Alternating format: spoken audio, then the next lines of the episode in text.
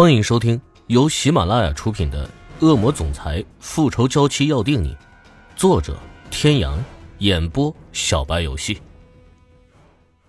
第一百四十五集，感受到怀里的小人颤抖的厉害，饶是欧胜天再如何的心如钢铁，也变成绕指柔了。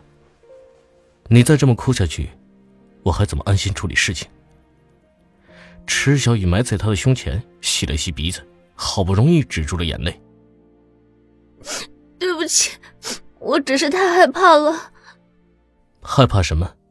害怕失去我。怀中的人没有丝毫犹豫的使劲点了点头，虽然没有听到自己想要听到的，不过这小女人的态度也让他很高兴了。他热热的气息喷洒在他的耳畔。我想你了。池小雨的身体瞬间僵硬。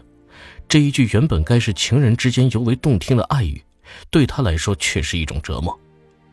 男人的身体开始变得火热，对于他的这种变化，赤小雨并不陌生。可他们之间已经不可以再这样了。身体腾空，欧胜天横抱起他，大步的走向浴室。一起洗个澡吧。池小雨整个人都慌了，在他知道了所有的一切之后，怎么还能让他碰他？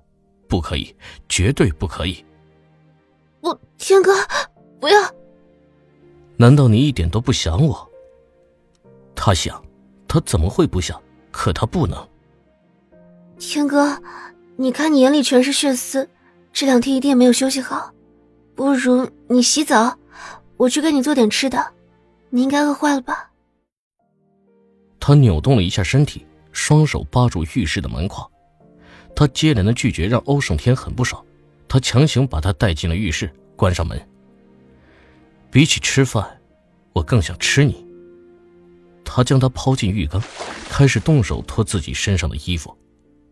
池小雨更加的慌乱，他的脑海中想到无数种理由，可他知道他的那些理由在欧胜天眼里都不可能成立，因为对他来说，只有他有权利说不行。他甚至想到了以月事来了为借口。可现在这种情况下，他有没有来月事，他怎么会看不到？更何况这个男人出国一个多星期，也憋了一个多星期了，他再多说一个字，他心里的那股子念头只怕会更加的凶猛。于是，不管他如何的绞尽脑汁，最后还是被他按进了浴缸里，像是在故意惩罚他一样。男人专挑他身上最敏感的地方下手，长久以来。欧胜天对他的身体了解的比他自己更熟悉，他的心里始终压着一块巨石，无论男人怎么挑逗，他的身体还是没有办法放松下来，以至于欧胜天最终失去了耐心，不管不顾的一冲到底。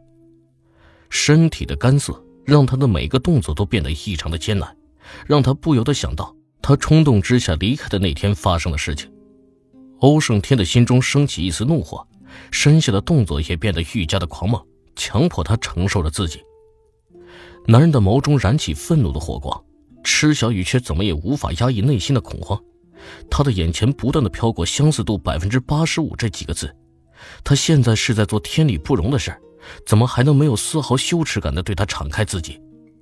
可他越是抗拒，男人就越想征服他，由快到慢，由浅到深，花样百出，非要看到他的臣服。终于，他还是在男人强猛攻势下丢盔弃甲，忍不住的低声哭泣求饶，换来的却是男人更加凶狠的冲撞。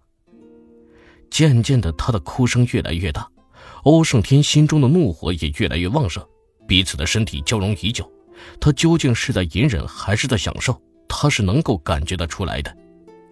忽的，他停止住了动作，不甚温柔的捏住他的下巴：“你心里还在想着那个男人，是不是？”他用的是肯定句，而非疑问句。除了这一个可能，他想不出来还有别的理由能让他这般抗拒自己。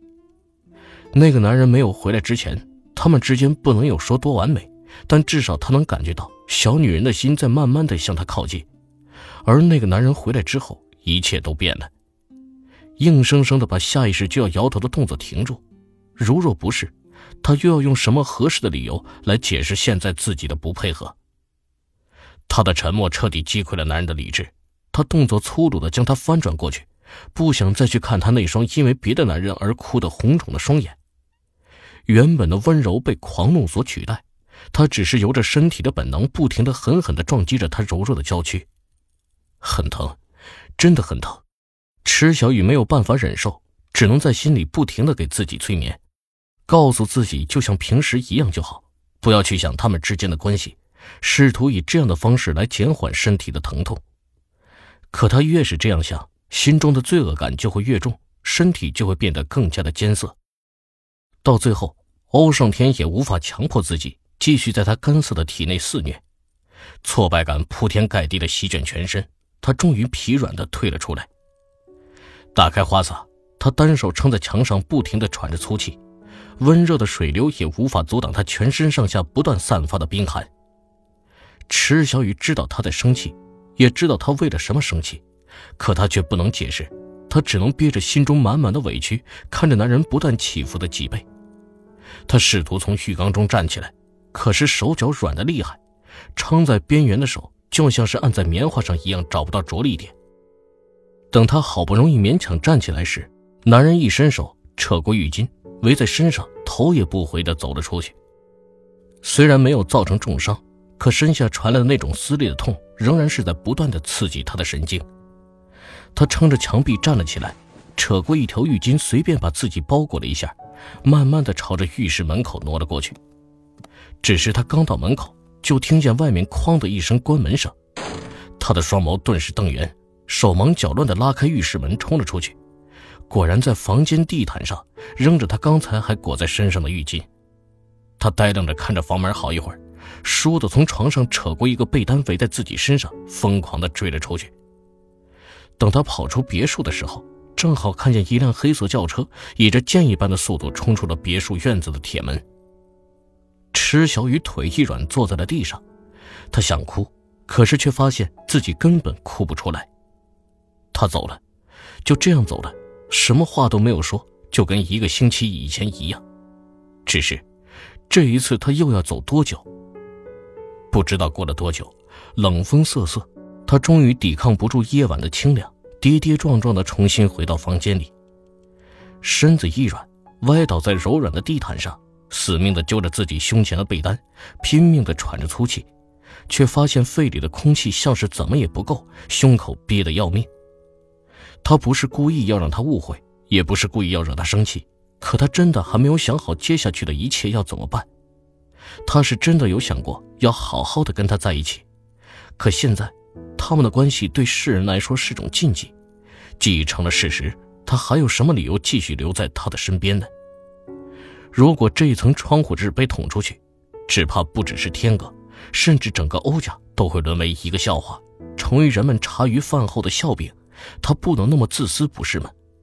可他又该怎么办？各位听众朋友。本集到此结束，感谢您的收听。